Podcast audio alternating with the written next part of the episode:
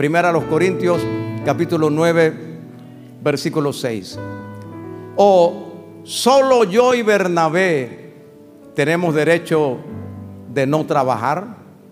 Alabado sea Dios. ¿Cuánto quisieran ese derecho? El derecho de no trabajar. ¿Quién fue jamás soldado a sus propias expensas? ¿Quién planta viña y no come de su fruto? ¿O quién apacienta el rebaño y no toma de la leche del rebaño? Digo esto solo como hombre. ¿No dice esto también la ley? Porque en la ley de Moisés está escrito, no pondrás mozal al buey que trilla. ¿Tiene Dios cuidado de los bueyes? Ahora preste atención a este versículo que viene. O lo dice enteramente por nosotros, pues por nosotros se escribió, porque con esperanza debe arar el que ara y el que trilla con esperanza de recibir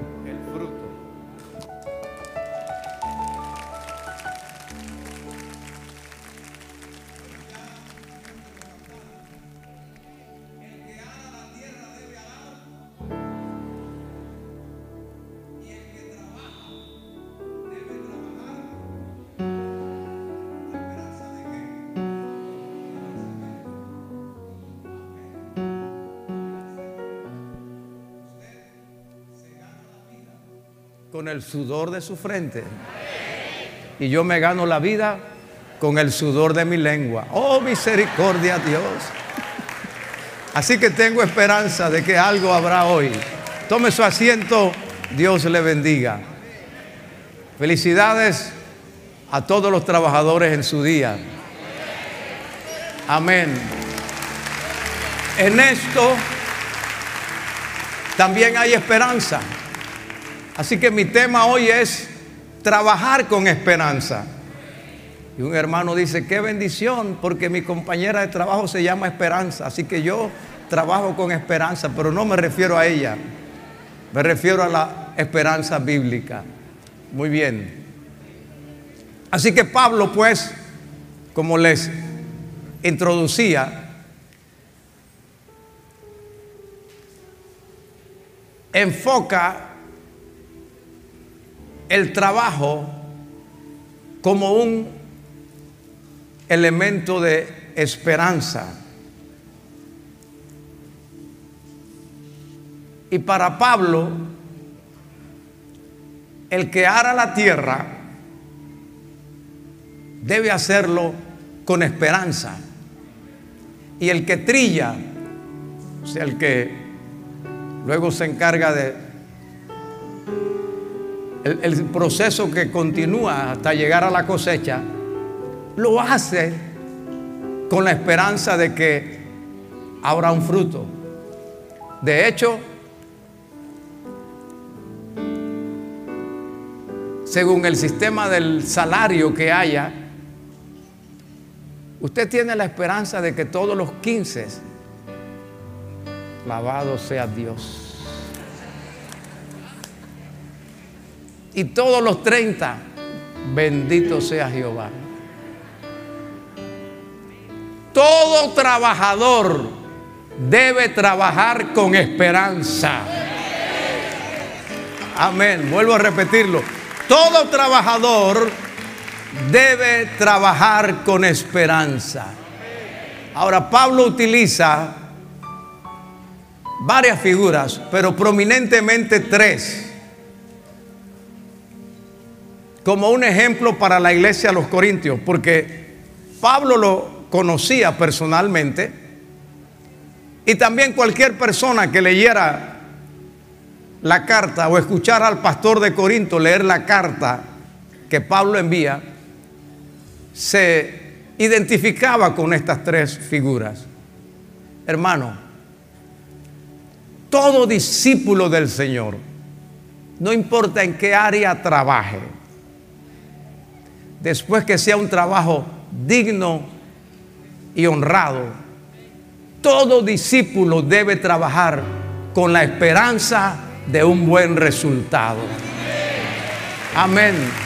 Eso cambia la vida.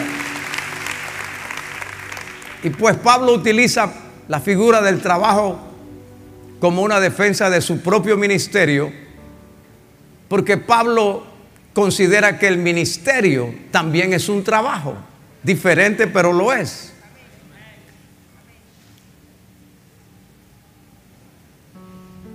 Y el trabajo, según 1 Corintios 9, es una estrella. ¿Cuántas puntas tiene una estrella? Bueno, esta tiene seis. La de David tiene seis. Así que vamos a ver las seis puntas de la estrella de un trabajo con esperanza. Y espero que cada uno salga del santuario o concluya de escuchar al pastor donde quiera que esté y luego se coloque una estrella de galardón en el pecho. Soy un trabajador con esperanza. Amén. Lo primero que tenemos que tener es la claridad del concepto del trabajo. El concepto bíblico del trabajo. Porque el, el concepto que uno tenga de algo define lo que uno piensa, lo que uno siente, define también la actitud frente a ese concepto y finalmente definirá la conducta.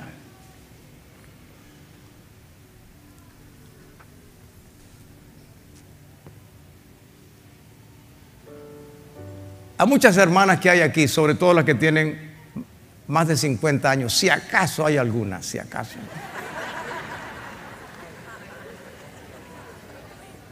A esas hermanas no les interesa mucho quién es Cristiano Ronaldo ni quién es Benzema. Pero pregúntele a un muchacho de 18 años. Los conceptos que uno tenga sobre cualquier área de la vida van a definir lo que uno piensa, lo que uno siente, la actitud y la conducta que uno tenga. Hay gente, por ejemplo, que, que es vegana, o sea, no comen carne, no comen nada de esas cosas, ni leche, ni nada de eso, porque tienen un concepto tan arraigado, ¿me hago entender? Sin embargo, que hay, hay, hay gente que es veragüense, pues póngale lo que le ponga por delante, así sea sajino, lo que sea, iguana. Alguien me preguntó si el pastor Ricky era veragüense. Dije, no, no, pero cuando fuimos a África comió boa, tranquilo, tranquilo. Porque los conceptos definen, ¿me hago entender, iglesia? Usted viene a la casa del Señor porque usted, usted tiene un concepto de la casa de Dios, de la adoración, de recibir palabra, etc. Ese concepto define su pensamiento, su sentimiento, su actitud y su conducta. Pues así mismo ocurre con el trabajo. Un concepto equivocado del trabajo anula la esperanza. Porque religiosamente se nos enseñó con el sudor de tu frente te ganarás el pan. Y se nos enseñó eso. Entonces, ese concepto se arraigó y nos hizo ver el trabajo como un castigo, como una penitencia. y todo lo que nos gusta son vacaciones.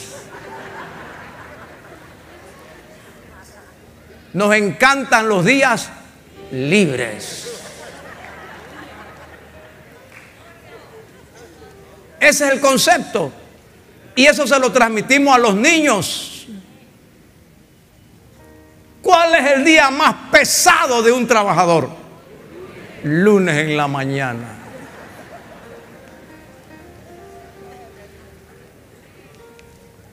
Se han hecho canciones hasta del domingo. De lo lindo que es el domingo. Pero no para alabar a Dios, sino para la playa. Para la diversión. Hermano, hermana querida, ese concepto equivocado de el trabajo nos ha traído hasta aquí. Entonces la gente con este concepto del trabajo trabaja con mediocridad, con desgano, sin motivación. Y este concepto nos puede llevar hasta ser holgazanes y amar la televisión encendida,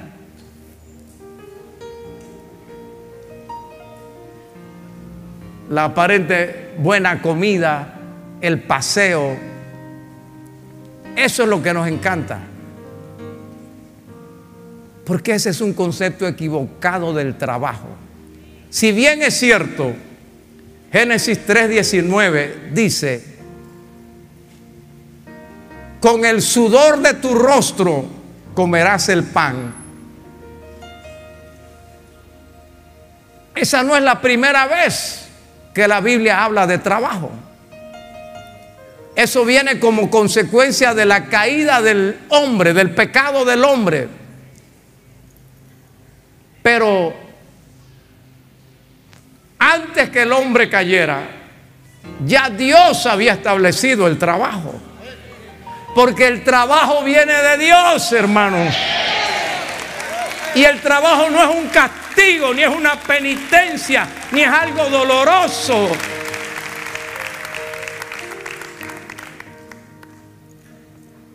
No es un cumplimiento forzoso. No le enseñe eso a sus hijos. Porque les condicionará mentalmente para ver el trabajo como algo negativo. Y discutía yo con un hermano del interior esta semana, que nos encontramos en el campo. Y él se asombró que para mí no hay ningún, pero, pero nada, pues agarrar un machete y comenzar a sacar yuca o agarrar el lazo y ponérselo al toro y amarrarlo acá. Y pastor, es que a mí me enseñaron así desde niño. Hay que alguna de mis hermanas no arreglara su cama cuando se levantaba. Pero hoy no. Eso queda peor que un nido de gallina y para adelante. Esas son cosas que los padres deberíamos tener cuidado en inducir a nuestros hijos. Porque un trabajo, cualquiera que sea, no devalúa a nadie. Entonces, dolor, pesimismo, conformismo, pena, holgazanería están ligados a ese concepto. Pero Génesis 2.15, antes que el hombre pecara, antes que la maldición entrara en la tierra, Génesis 2.15 dice que Dios colocó al hombre en el huerto del Edén para que lo labrara y lo guardara. Tomó pues Jehová Dios al hombre y le puso en el huerto del Edén para que lo labrara y lo guardase. ¿Qué es labrar? ¿Y qué es guardar? Entonces, el hombre no había pecado. Así que no vea el pecado como una maldición, como una pena. El pecado es una bendición, mis hermanos. Ay, qué alegría, ay Padre amado. Señor, qué avivamiento. No puedo ni seguir predicando de la alegría que tiene el pueblo. Aleluya.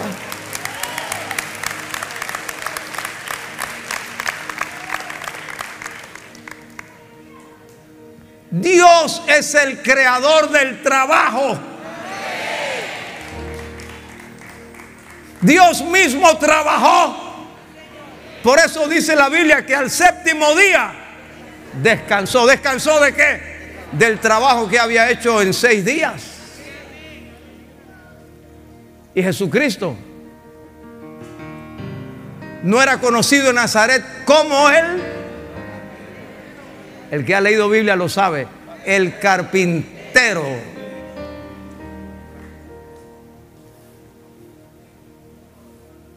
Mis amados, cambiemos el chip sobre el trabajo. Porque mientras no lo hagamos, vamos a vivir sometidos a un pensamiento que nos mantendrá a nosotros en una condición donde no podemos superar. Y con el paso del tiempo iremos a un punto donde en algunos países se les está enseñando a la gente a odiar al que tiene dinero. Y si tiene dinero, es explotador. Lo ha hecho a base de el sudor de otro. Hay que atacar al que tiene dinero. Y mire cómo está Venezuela, cómo está Nicaragua, cómo está Cuba. ¿Qué sucede en los países donde se crea esta división de clases? Y el trabajador es un enemigo de aquel que puede darle empleo.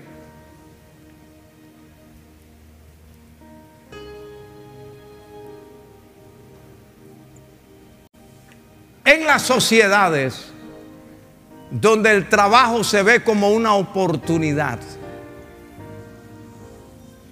Y donde el trabajo dignifica al hombre, hay espacio para la superación, para ir adelante, porque Dios nos ha dotado con capacidades dones y talentos para poder superar en la vida. Amén.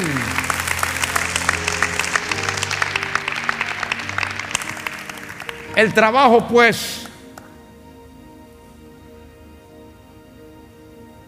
es un medio para que nosotros alcancemos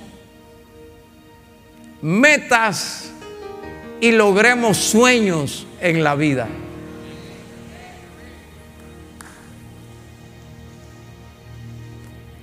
El trabajo también es un índice de evaluación para un discípulo. Los líderes de redes, entre otros aspectos, quieren conocer a un discípulo valoren, vean, evalúen su trabajo. Efesios 4:28. El que hurtaba, no hurte más, sino trabaje, haciendo con sus manos lo que es bueno, para que tenga que compartir con el que padece necesidad. Pastores, que no hay trabajo. Tal vez no haya empleo, pero trabajo hay.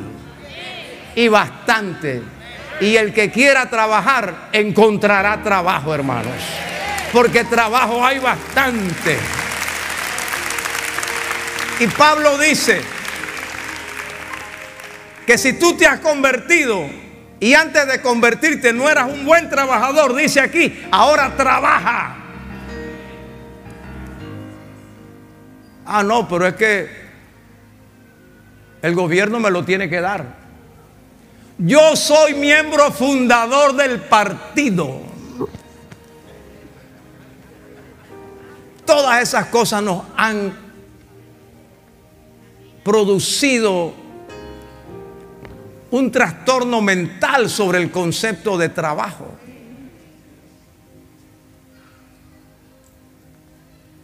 Cuando realmente trabajar es tan lindo. Se lo digo de corazón, de verdad.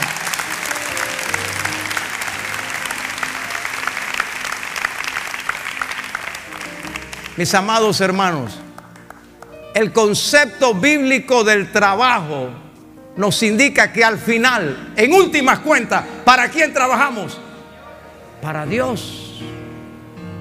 Colosenses 4, 23, 24 dice, y todo lo que hagáis, sea de palabra o de hecho, hacerlo todo como para el Señor y no para los hombres. Dice, porque a Cristo el Señor servís y de Él vendrá vuestra recompensa. Usted no está trabajando para el judío de la empresa o para el, gerente del banco, ni está trabajando tampoco para el pastor de Osana, los que trabajan aquí en, en la televisión, en la radio, en la universidad, en todos los lugares que tenemos. No trabajan para mí, hermanos. Misericordia. misericordia. Usted trabaja para Dios. Usted maneja ese taxi para Dios. Usted conduce ese autobús para Dios. Usted pinta ese edificio para Dios. Usted opera ese paciente para Dios.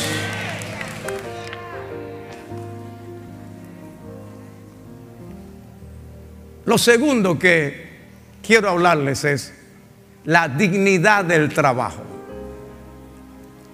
En, la, en el ejemplo, Pablo utiliza tres figuras. Y dice Pablo, ¿quién fue jamás soldado a sus propias expensas?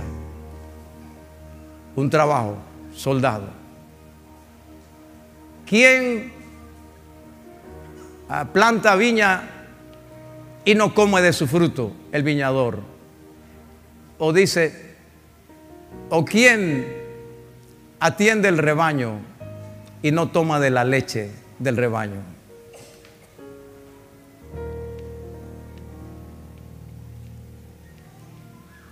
Los corintios, como Pablo también, y cualquier habitante de la época, conocía esta figura, porque el imperio romano estaba por todas partes. Y Pablo dice, ¿quién fue soldado a sus propias expensas? ¿Quién le dio? ¿A dónde fue este muchacho a comprar ese uniforme? Ese casco tan, tan valioso. ¿Quién le dio la espada? ¿Qué tuvo que hacer él para conseguir el escudo? Pablo dice, eso no lo compró él con, con su dinero, eso se lo dio. Alabado sea Dios. A ver si los domingos me dicen un poderoso amén. Eso se lo dio Roma, el imperio, porque él trabaja para Roma. Dice, luego, ¿quién planta viña? El viñador, y no come de su fruto. Este es otro trabajador.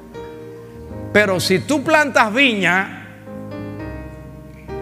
tú no vas a ir a comprar vino al vecino, porque tú vas a comer, vas a disfrutar. Y si tú tienes rebaños, tienes vacas, tienes ovejas, no vas a llevar leche a la mesa clean.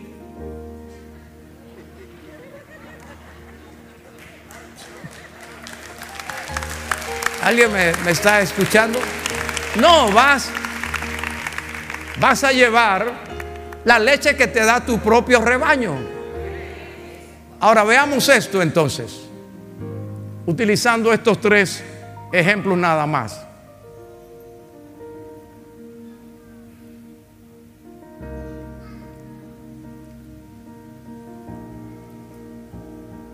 Nadie hace todos los trabajos. Esto parece sencillo, pero en la práctica es muy importante. Nadie hace todos los trabajos. Él no puede ser soldado y pastor de ovejas y viñador. O es soldado, o es pastor, o es viñador. Usted no puede ser médico, arquitecto, abogado, mecánico, plomero, carpintero, todo a la misma vez. Y ese es el problema de los hermanos que van a buscar trabajo. Bueno, hermano, ¿y usted qué hace? De todo. De todo. ¿Cuál es ese de todo? Dígame algo. Bueno, aquí necesito un conductor. Bueno, yo sé manejar, pero no tengo licencia.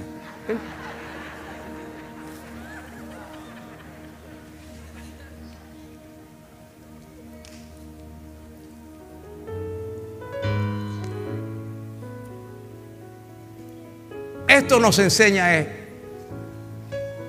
esta realidad. En el trabajo triunfan los que se especializan en el trabajo. No los que hacen de todo. Los que se especializan en el trabajo. Cuando usted necesita un médico para el estómago, ¿a dónde va? Al gastroenterólogo. No va a cualquiera.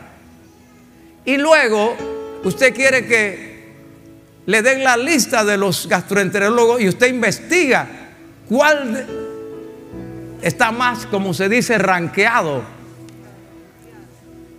Porque nadie puede hacer de todo.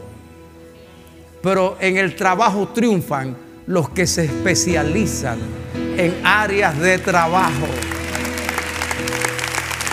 Bueno, alguno va a decir aquí, el pastor está hablando desde el punto de vista empresarial y no está considerando para nada al sindicato. Ni Usted sabe que los sindicalistas también son especialistas. Se especializan en ser sindicalistas. Pero no me meto con ellos porque me, después me quieren montar un sindicato en Osana.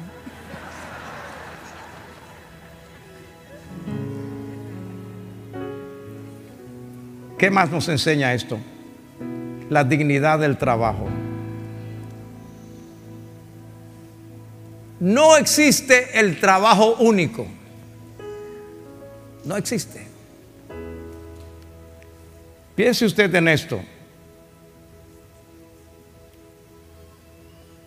Todos los trabajos se complementan. Por eso no podemos menospreciar ningún trabajo porque todos los trabajos se complementan.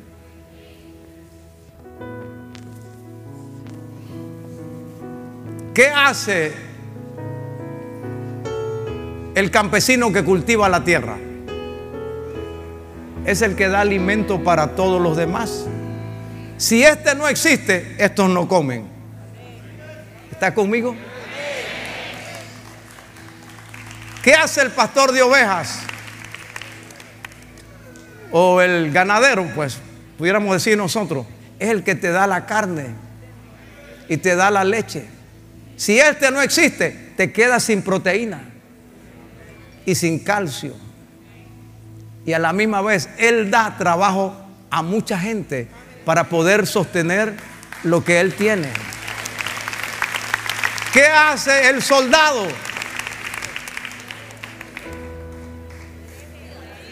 Él es el que te cuida para garantizar que a este no le van a robar la cosecha y a este no le van a quitar las vacas y ella podrá ir a su hospital con seguridad y regresar a medianoche a su casa en paz sin que la asalten. Entonces, este hombre también es importante porque todos los trabajos se complementan. Y la, hermana aquí que es eh, una médico, pues, una doctora en medicina, si él se enferma, el agricultor no lo puede curar. ¿Alguien está aquí?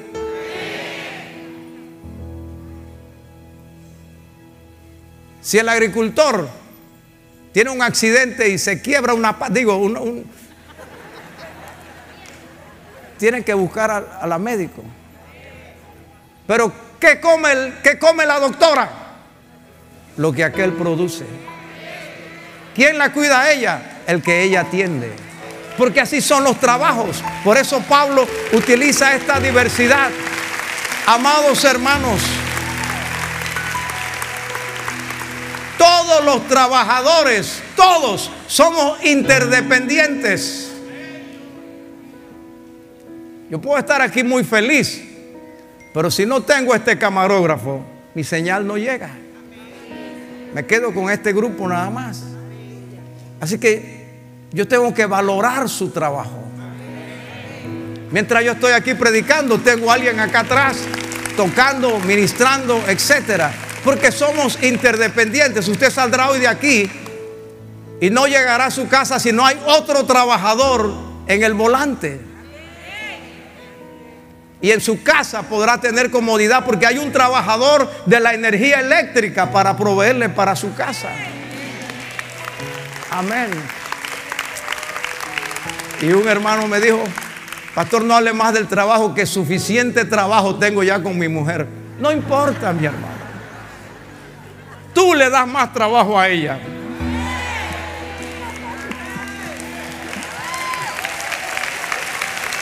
Porque nada más cocinarte a ti ya es un trabajo que yo, ni que me, ni que me haga millonario, yo agarro ese trabajo. Cocinarte a ti, está loco.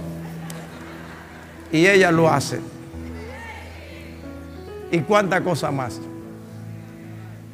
Entonces los trabajos somos interdependientes.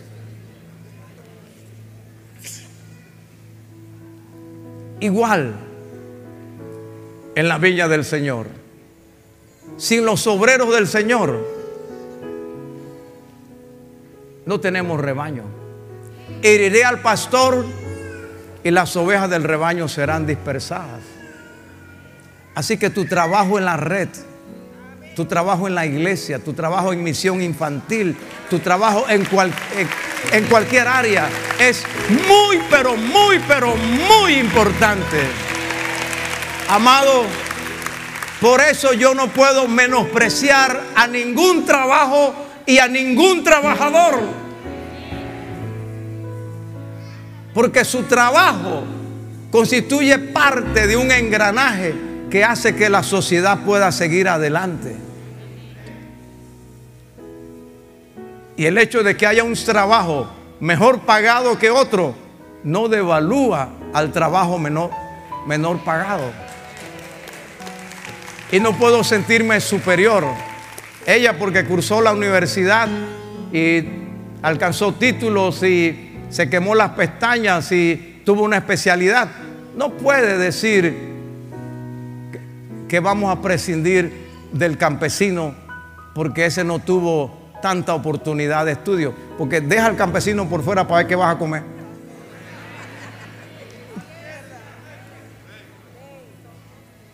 No sé si puede decirle al que está a su lado, eres un trabajador importante. Amén. Así que hemos visto el concepto del trabajo según Dios, la dignidad del trabajo.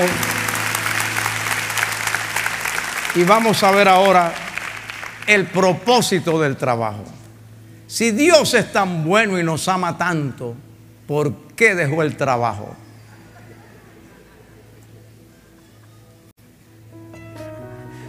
Entonces algunos dicen, yo me quiero ir al cielo porque allá no hay trabajo.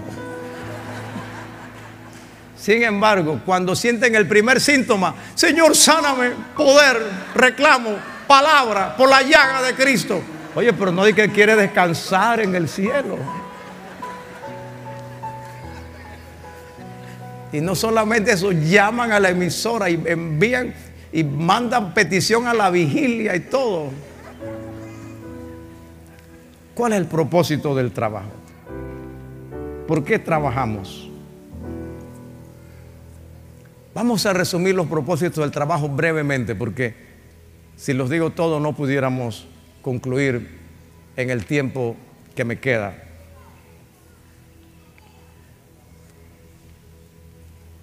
Pablo le recuerda a los corintios que él trabajaba para sostener su ministerio. Por eso Pablo le dice en el versículo 6, ¿acaso únicamente Bernabé y yo tenemos derecho de no trabajar? O sea, los demás apóstoles estaban dedicados plenamente al ministerio, pero Pablo, además de estar en el ministerio, trabajaba.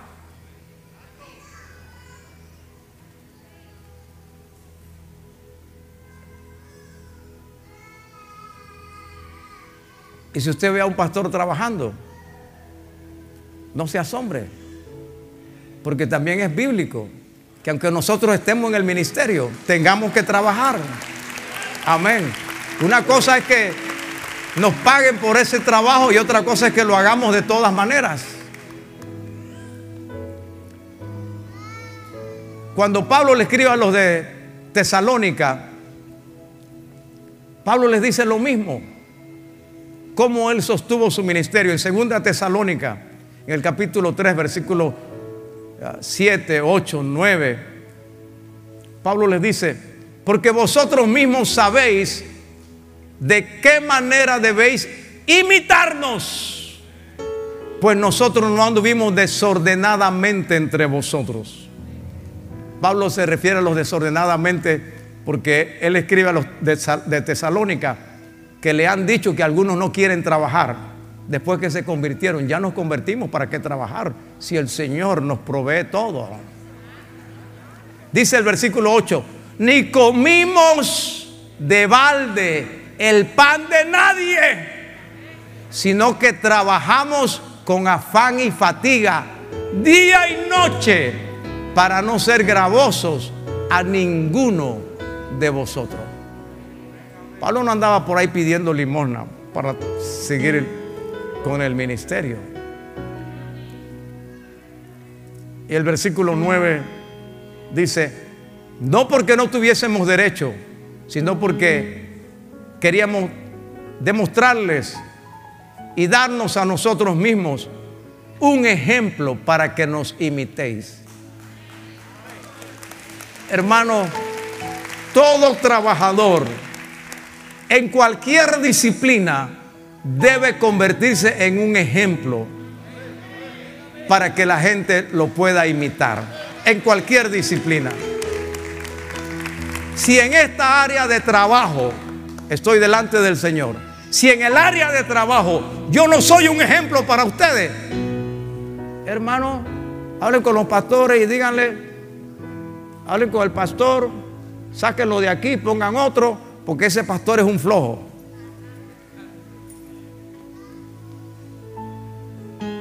Alabado sea Dios. Algunos están diciendo, hablando en lengua y todo. Llegó la hora, Padre.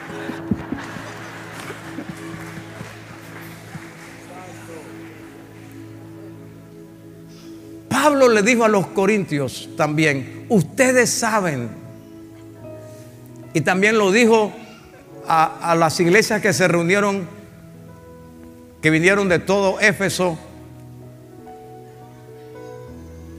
ustedes saben para qué me han servido estas manos. Entonces Pablo dice, yo tengo autoridad para hablar del trabajo, porque yo no he vivido como un holgazán. Y yo puedo hablar del trabajo. De manera, mis amados hermanos, que aunque usted sea ama de casa, mi mamá jamás tuvo un salario. Pero desde niño vi una mujer esforzada y trabajadora. ¡Wow! Y ahora cada vez que crezco más en edad, más valoro el trabajo de mis padres. Siete muchachos, siete bocas que alimentar y nadie que empleada. ¿Qué empleada? Ni lavadora, ¿qué lavadora? Ni secadora, sol. Nada de eso. Pañales de tela. Nike, pamper. Y nunca yo vi a mi madre cansada, ni quejarse, ni... Y hoy, oh, las uñas, oh.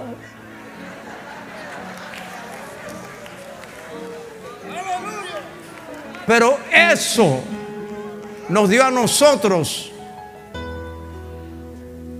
el ejemplo, porque el ejemplo enseña más que cualquier otra cosa de que en la vida hay que trabajar.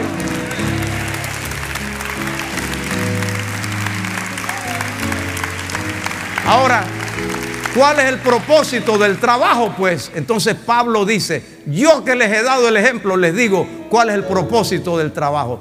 Propósito número uno, glorificar a Dios. El trabajo glorifica a Dios. Si tú eres consciente de que cuando estás trabajando, esa es una manera de glorificar a Dios, no, lo harás de mala gana, ni quejándote, ni murmurando, ni criticando al jefe, porque eso no glorifica a Dios.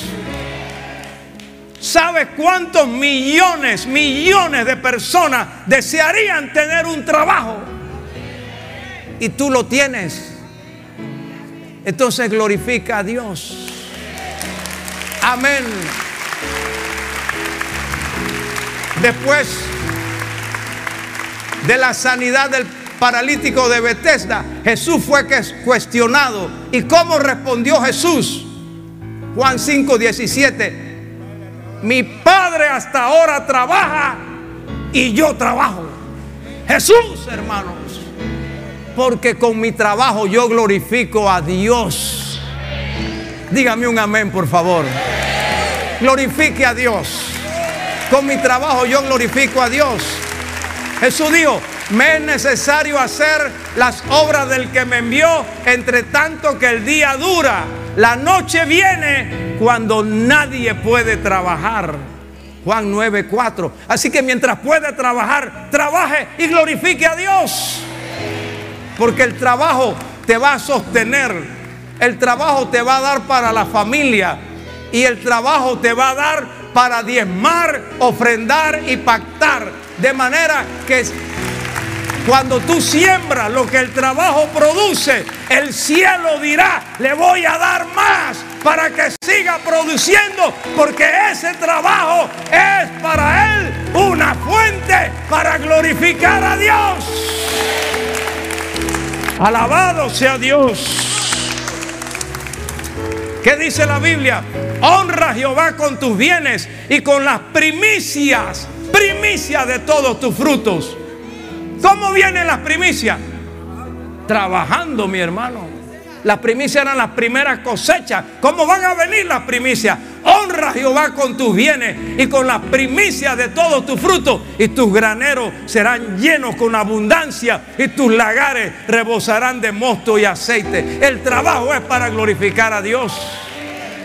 Segundo, el trabajo es para suplir necesidades, para solucionar en la vida. Con el trabajo usted soluciona. ¿Cómo paga la luz? No, yo tengo puente, pastor.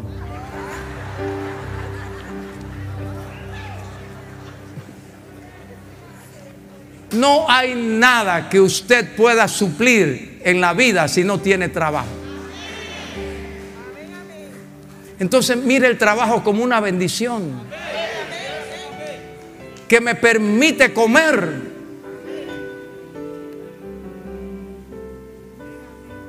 Me permite desarrollarme, seguir adelante, vestirme bien, tener buena apariencia. Amén. Pastor, yo para tener buena apariencia no necesito trabajar. Bueno, no todo el mundo tiene esa bendición. Los demás tenemos que trabajar para vernos un poquito. Sus hijos, ¿cómo los atiende? El trabajo soluciona, hermano. No la lotería. No es la lotería, no es el caballo, no es la quiniela, no es la polla, no es el gordito. Es el trabajo. El trabajo soluciona las necesidades. ¿Cuál es el propósito del trabajo? Glorificar a Dios, solucionar necesidades, superar dificultades o superarse uno mismo. El trabajo supera. Yo le decía a mi esposa ayer y hablábamos con dos médicos a quienes Dios los ha elevado.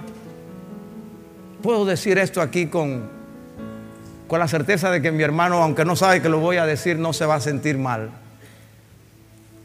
Ayer fui a orar al Hospital Santo Tomás. Esto es un ejemplo de cómo el trabajo supera. Y el director del Hospital Santo Tomás, el doctor Elías García Mayorga, iba al hospital cuando era niño, al Hospital Santo Tomás, hace 60 años o 58 por ahí, o más de 50 años, pues, más de 50 años, no me lo va a negar. Cuando era niño, iba al Hospital Santo Tomás a ver a quién, a su mamá, que llevaba la comida a los enfermos en el hospital. Wow. Hoy él es el director del hospital donde su mamá trabajó. Amén. Y le decía yo a mi esposa, mi padre jamás pisó ni siquiera una escuela secundaria, porque no había escuela secundaria. Pero el trabajo de ellos nos hizo superar a nosotros. No sé si me hago entender, iglesia. Usted no va, usted no va a superar en la vida, en la banda, en la bandilla, en la droga, en la trampa. Y aunque usted se meta político y el partido lo eleve, al final, mire nada más cómo terminan muchos políticos.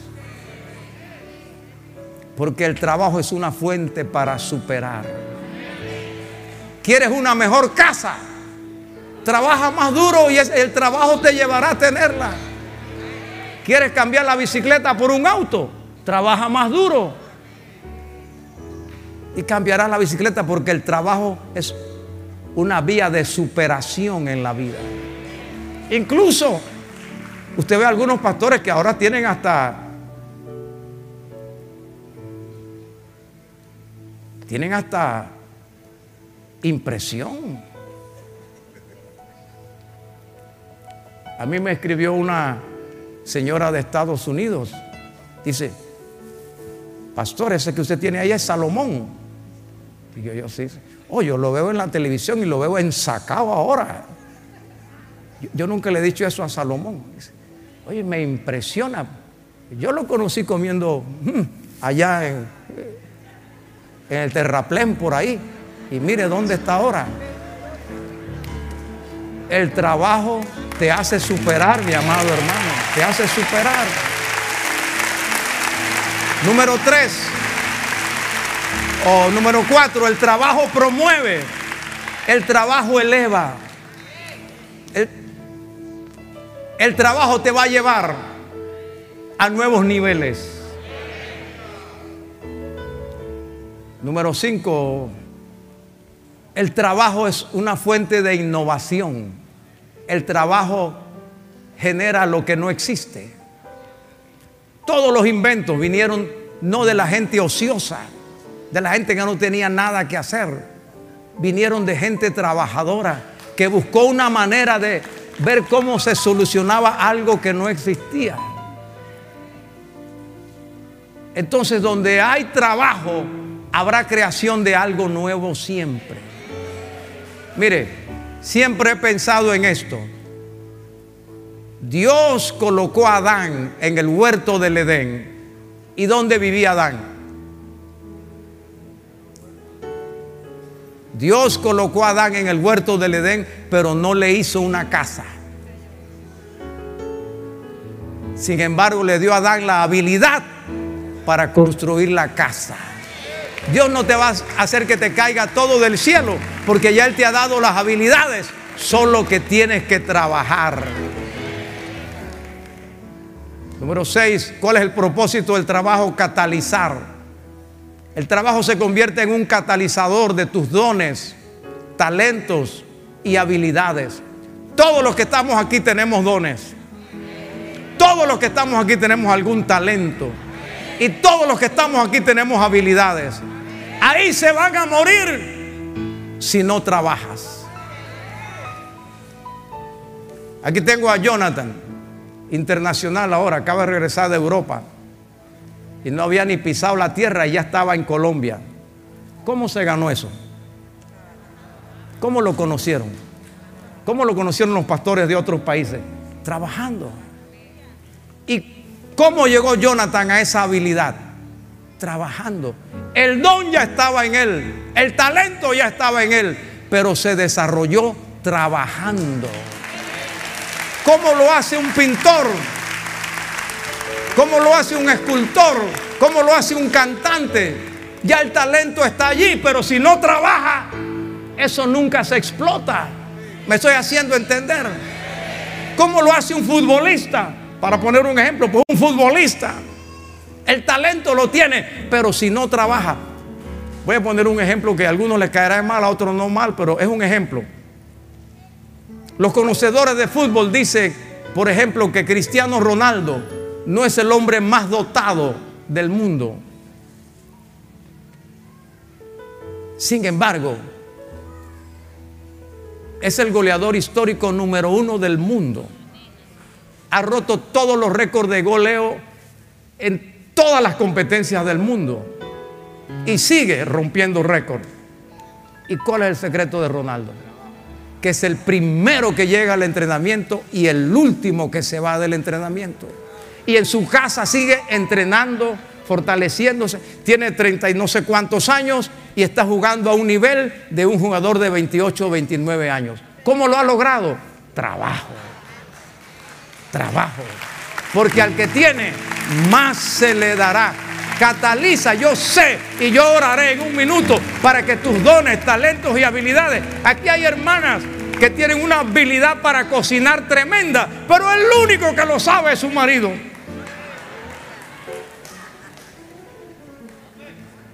Y cuando usted ve historias como la del coronel Sanders, Kentucky Fried Chicken, Tenía un talento tremendo. No lo descubrió hasta los 62 años, cuando lo puso a trabajar. Yo espero que usted hoy ore, Señor, usa estas manos. Usa esta mente. Usa esta imaginación. Bendito sea Dios. Y el trabajo también es una fuente de recompensa. ¿Cuál es el propósito del trabajo? Que tú recibas recompensa. Dice, con esperanza debe arar el que ara la tierra. Y con esperanza también el que trilla, él tiene la esperanza que va a recibir el fruto. ¿Qué dice el Salmo 126, versículos 5 y 6? Irá andando y llorando el que lleva la preciosa semilla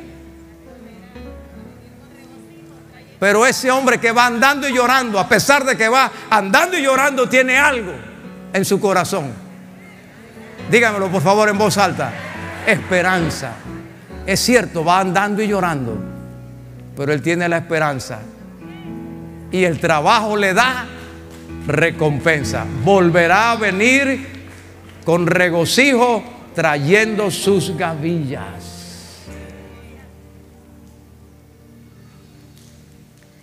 Segunda Tesalonicenses 3:12, Pablo dijo, A los tales mandamos y exhortamos por nuestro Señor Jesucristo que trabajando sosegadamente coman su propio pan. Si trabajas, Dios te dará tu propio pan.